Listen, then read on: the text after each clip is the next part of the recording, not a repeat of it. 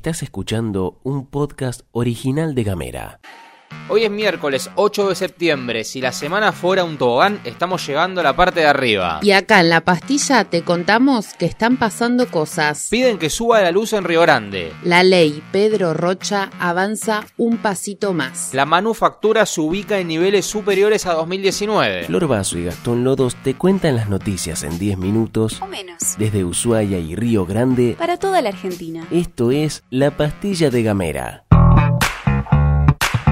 Arrancamos con la voluntad de engrosar el porcentaje de segundas dosis aplicadas y te recordamos que sigue adelante la campaña de vacunación voluntaria. Así que si estás en la ciudad de Ushuaia y te diste la Sinopharm hasta el 18 de agosto inclusive, podés acercarte al ex casino entre las 9 y las 12 y 20 del mediodía para completar el esquema de vacunación. Para las ciudades de Río Grande y de Tolwyn, en el día de hoy no hay fecha de vacunación voluntaria, pero mañana se reactiva la cosa, así que atenti. Otra que tiene que ver con las vacunas es que hoy llega el primer lote de Pfizer a la Argentina. Se trata de las primeras 100.000 dosis del laboratorio estadounidense que corresponden al acuerdo que se alcanzó con el gobierno nacional para recibir 20 millones de vacunas durante este año. Un pedido que está sonando en Río Grande y que viene con polémica por la situación económica que están atravesando muchos vecinos y vecinas de la ciudad y que por supuesto se agravó con la pandemia. Tiene que ver con el pedido realizado por la cooperativa eléctrica para que se aumente la tarifa de luz. Esta solicitud se hizo ante la Dirección Provincial de Energía y se estableció una audiencia pública virtual para el 25 de septiembre. Desde la misma cooperativa argumentan que la última suba de la tarifa eléctrica se remonta a 2019 y que los índices inflacionarios que regulan los costos de la actividad en materia energética se encuentran dolarizados por tratarse de insumos y equipos en casi su totalidad importados del exterior del país. Para la DPE, el pedido de incrementar la tarifa está debidamente sustentada, pero desde Gamera creemos que esto va a generar mucho ruido en los próximos días, porque tampoco se conoce el porcentaje de aumento que involucra este pedido. Nos quedamos en Río Grande para contarte cómo sigue la situación de los trabajadores de Digital y Tecnosur que vienen siendo dejados de garpe por parte de un millo que seguramente llega a tranque a fin de mes. En diálogo con Desde las Bases, Marcos González, trabajador de Digital, afirmó que están esperando que la patronal pueda lograr de una vez por todas empezar a encaminar la vuelta para volver a trabajar. Eso en el marco del arreglo que se está gestando para que produzcan a demanda para Newsan, algo que para González hay que mirar con cautela. Esta vuelta al trabajo se encuentra porque se trata solamente de un fazón, expresó el trabajador, y agregó que esperamos que no sea simplemente eso para que podamos realmente tener algo más a largo plazo. Hace unos días, explica desde las bases, jerárquicos de la firma y funcionarios del gobierno hicieron un recorrido para chequear la situación y empezar a buscarle la vuelta para que se pueda trabajar. Hasta ahora la cosa no avanzó mucho más. Gamera es un medio multiplataforma pensado, para vos. Mandanos un mensaje de WhatsApp al 549-2901-502990. Recibí nuestros contenidos en tu celular y hablemos distinto.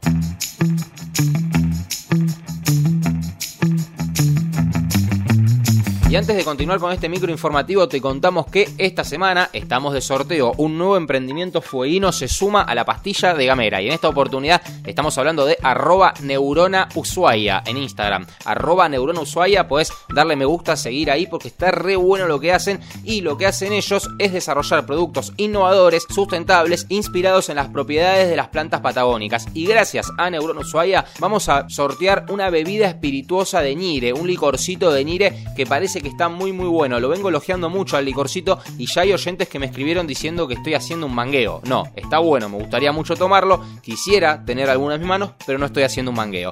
Y para ganarte el licorcito, la bebida espirituosa de Ñire, tenés que escribir una palabra clave en las redes sociales de Gamera, que son arroba gamera tdf en Facebook, Twitter o Instagram, o en el 2901 50 2990. Y la palabra clave no te la vamos a decir en este momento, te la vamos a decir más adelante en la pastilla. Presta atención porque al final vas a enterarte cómo jugar.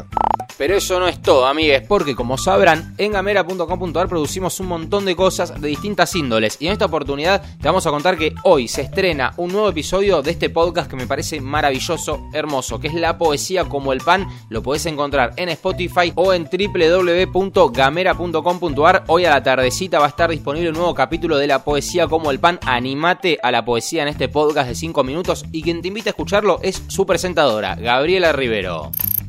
Hola, hola, hola. Acá estamos otra vez con la poesía como el pan. Te espero para que escuches un poquito más de poemas latinoamericanos. En esta oportunidad, Liliana Magic con su último libro, Versos anti-neoliberales, de amor, de locura, de muerte.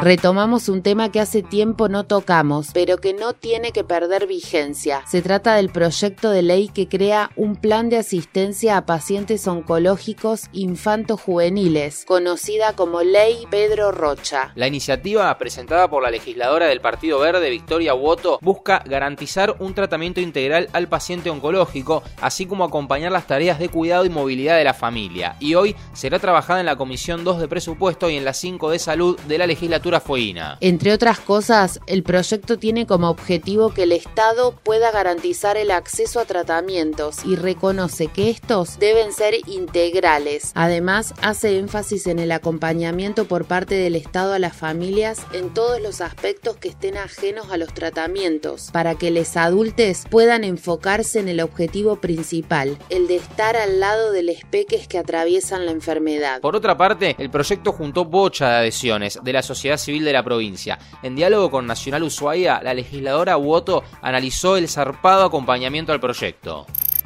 Las cuentas de lo que podemos recolectar estamos en 20.000 eh, la verdad es que es un número altísimo y como te decía recién, eh, ayer me llamaron, eh, me llamó un vecino que había visto que en una farmacia había planillas y bueno, ya se, excedió cualquier capacidad de organización, así que realmente creo que las firmas son más. Este, espero que puedan llegar, que podamos llegar a recolectar todas las planillas. la gente de manera individual fotocopió planillas, repartió, la verdad es que eh, se ha dado un proceso de participación ciudadana muy importante con este proyecto de ley también, que eso es, lo lindo, ¿no? De, de poder tener una experiencia de estas características. Una cortita que tiene que ver con la economía. Ayer cámaras y empresarios pymes valoraron el crecimiento sostenido de la industria manufacturera, que se ubica en niveles superiores a los de 2019, y pronosticaron una continuidad en la tendencia positiva con incrementos de la inversión y la demanda. El presidente de Industriales Pymes Argentinos, Daniel Rosato, aseguró en diálogo con Telam que el crecimiento viene siendo sostenido y sustentable en medio 4% arriba respecto al 2019 y se ve en los meses venideros una mayor reactivación por la plena reapertura de la economía después de la segunda ola, que producirá, según Rosato, un efecto dominó al generar más demanda. ¿Alguna vez soñaste con comerte un pancho con dos salchichas o no tener que ahuecar el pan de pancho y que la salchi calce perfectamente? Te contamos que eso ya existe y es gracias al laburo de Jonathan Cachiapuoti, un pibe de Villa de Lina en Buenos Aires que ganó un premio con su emprendimiento y se hizo viral. El tipo vislumbró una oportunidad de negocio en una situación cotidiana. La idea surgió a la salida de un boliche, comentó Johnny. Sus inventos causan furor en las redes sociales y podés buscarlo como Cholf. No sé cómo pronunciarlo, pero en Instagram está C-H-O-O-L-F-Pancho Doble. Jonathan explicó a los medios que su emprendimiento aún es muy pequeño, pero que seguramente va a crecer pronto y que gracias a la viralización ya le está impidiendo que exporte el pan con canaleta a Brasil y a otros países de Latinoamérica. Además de la virome y el dulce de leche, ahora tenemos estos nuevos inventos argentos. ¿Qué tul? Y acá se pide fuerte porque no nos podemos poner de acuerdo con la compañera en sí. El invento está bueno o no está bueno y la verdad es que tenemos opiniones diferentes. Bueno, yo opino que está genial el pan con con canaleta y poder comerte un pancho doble. No sé qué opinan ustedes. A mí particularmente me resulta un invento impráctico. Es decir, vos tenés un pan que lo mirás de frente y es más ancho que, no sé, un auto. Entonces, no te sirve. ¿Por qué? Porque no te entra en la boca. Ahora, si vas a comer un pancho doble, ¿por qué mejor no te comes dos panchos? Así está la cosa. Y por eso hoy, para participar por el licorcito de Ñire, tenés que escribir en arroba gamera tdf si sos equipo vaso o equipo lodos en la cuestión del pancho doble. Ojo, se picó fuerte, ¿eh? Estás escuchando Gamera. Hablamos distinto. Ahora sí, llegamos al final de la pastilla. Arranca con todo este nuevo ida. Te recomendamos que lo encares con una sonrisa. Nosotros mañana nos volvemos a encontrar. Esto es todo, amigues.